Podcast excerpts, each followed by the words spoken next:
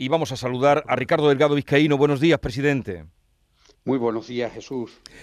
Usted el otro día, con ocasión de la Feria Agroganadera y Agroalimentaria de los Pedroches, que tiene gran predicamento, hablaba de que había que tomar acciones urgentes para el sector agroganadero. ¿Cuál es la situación? Pues la situación es muy extrema, ¿no? Oía decir ahora que sí, que en el mes de abril, eh, bueno, pues no es el peor, pero será el segundo peor, no lo sé. Y si mayo, el año pasado, Jesús, en febrero, teníamos un problema de abastecimiento de las previsiones de, de forrajes y demás, pero luego marzo cayeron 100 litros.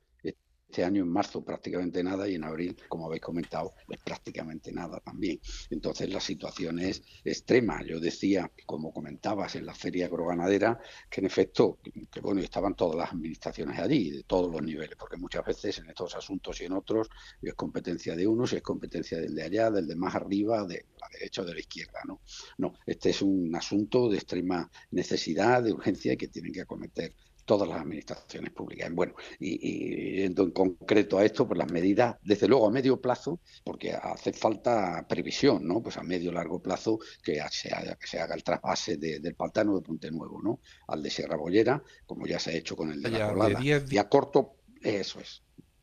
Sí, sí, adelante, adelante. Eh, decía usted. Bueno, y a corto y a corto plazo, pues lo que comentabas, ¿no? El presidente de cooperativas agroalimentarias de, Andalucía, en el congreso que se celebró la semana pasada, lo decía claramente: acciones ya y no promesas, ¿no? Es decir, yo, yo lo voy a exagerar y a lo mejor es una barbaridad. Primero el agua y después los papeles.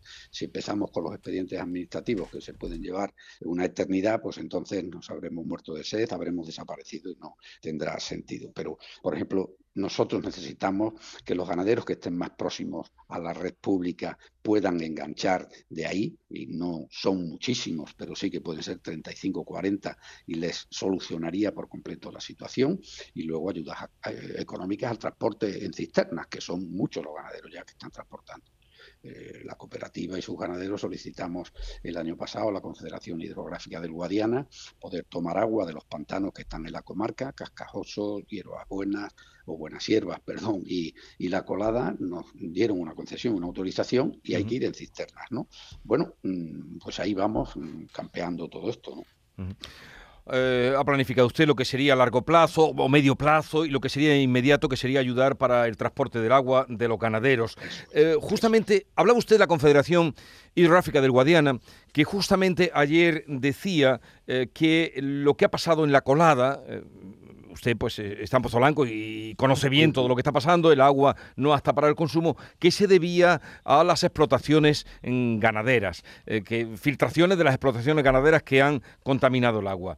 ¿Qué información tiene usted sobre eso y, qué le parece? Pues, pues, mm, a ver, es un pantano que no se está utilizando, como no ha llovido, pues evidentemente la concentración que pueda haber de los residuos que puedan llegar. El otro día me, me preguntaba alguien y y parecía que afirmaba que es de las depuradoras. Bueno, yo no sé si será un poco de las depuradoras, un tanto de los eh, residuos ganaderos, pero sí sé que nuestros ganaderos, con la ayuda de la cooperativa, pues mm, cada año, durante muchos, han ido avanzando, tienen sus balsas de purines, lo gestionan, vamos a construir una planta de biogás, ya tenemos la planta eh, fotovoltaica, hemos empezado la de biomasa y la de biogás, no ya por producir energía renovable, que también, sino para gestionar mucho mejor los residuos ganaderos. Eh, bueno, mm, hemos estado los ganaderos y la cooperativa demandando el trasvase de la colada Sierra Bollera desde hace más de 10 años. Ahora en el último suspiro, mm, que bien, también se ha hecho, aunque sea para la población, ¿no?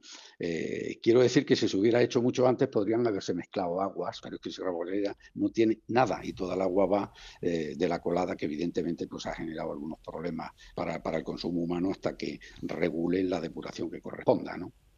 Pero ¿podría haber en esa zona o en el entorno de la colada una sobreexplotación ganadera? Sobreexplotación no, lo que hay que gestionar mejor los residuos ganaderos, que desde hace muchos años se está haciendo, pero que es un agua absolutamente embalsada, parada, que no ha llovido, que no se ha utilizado, no se ha renovado, y entiendo que por ahí es por donde puede haber algún problema. Pero mm, más allá de esto, mm, Jesús, francamente, ya, ya no entiendo yo lo, parámetros y demás. Nosotros en la cooperativa sí que nos hemos adelantado, hemos construido algunos aljibes, hemos eh, adquirido una potabilizadora para hacer por osmosis inversa y por ultrafiltración y los parámetros que nos llegan los rebajamos enormemente para poderlo utilizar eh, para la limpieza y todo lo que es la, industria. ¿no? Y desde luego estamos solicitando el poder potabilizar el agua que sale de nuestras depuradoras, eh, pues no tiene sentido y no a la colada con cisternas para en nuestra planta, cuando la, tenemos allí mismo y sale con parámetros mucho mejores. Tiempos duros para el sector granadero, pero señor, como usted ha manifestado, eh, pero señor Ricardo Delgado, ¿Esto cómo va a afectar a los precios? Porque ustedes además eh, producen mucho del cerdo ibérico, de la leche. Eh, ¿Cómo va a afectar esto a los precios? Pues mucho.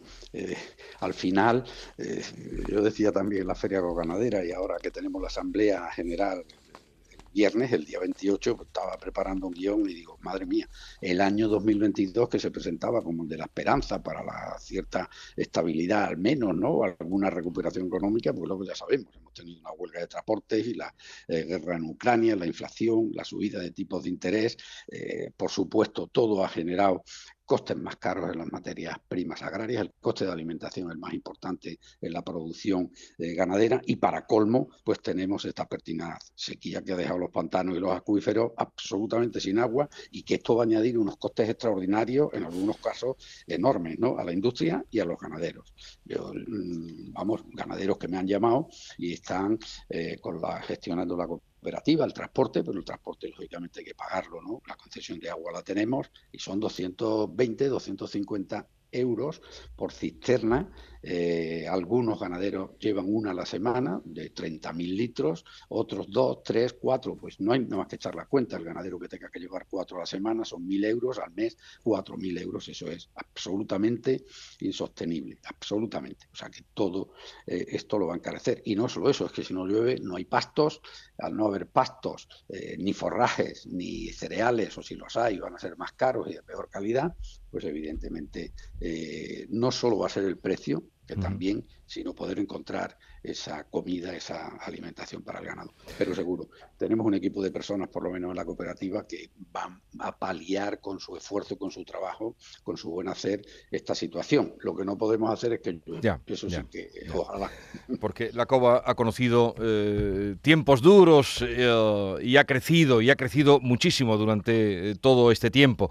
Bueno, Ricardo Delgado Vizcaíno, presidente de la COBA, le deseo lo mejor y ojalá que que si en mayo traiga lluvias o no sé cuándo y se pueda remediar, aparte de que se pongan en acción, como usted ha dicho, lo que usted decía el otro día, que no sea predicar en el desierto las acciones urgentes que se necesitan ya. Un saludo y buenos días, señor Delgado Vizcaíno. muchísimas gracias, Jesús. Adiós, buenos días.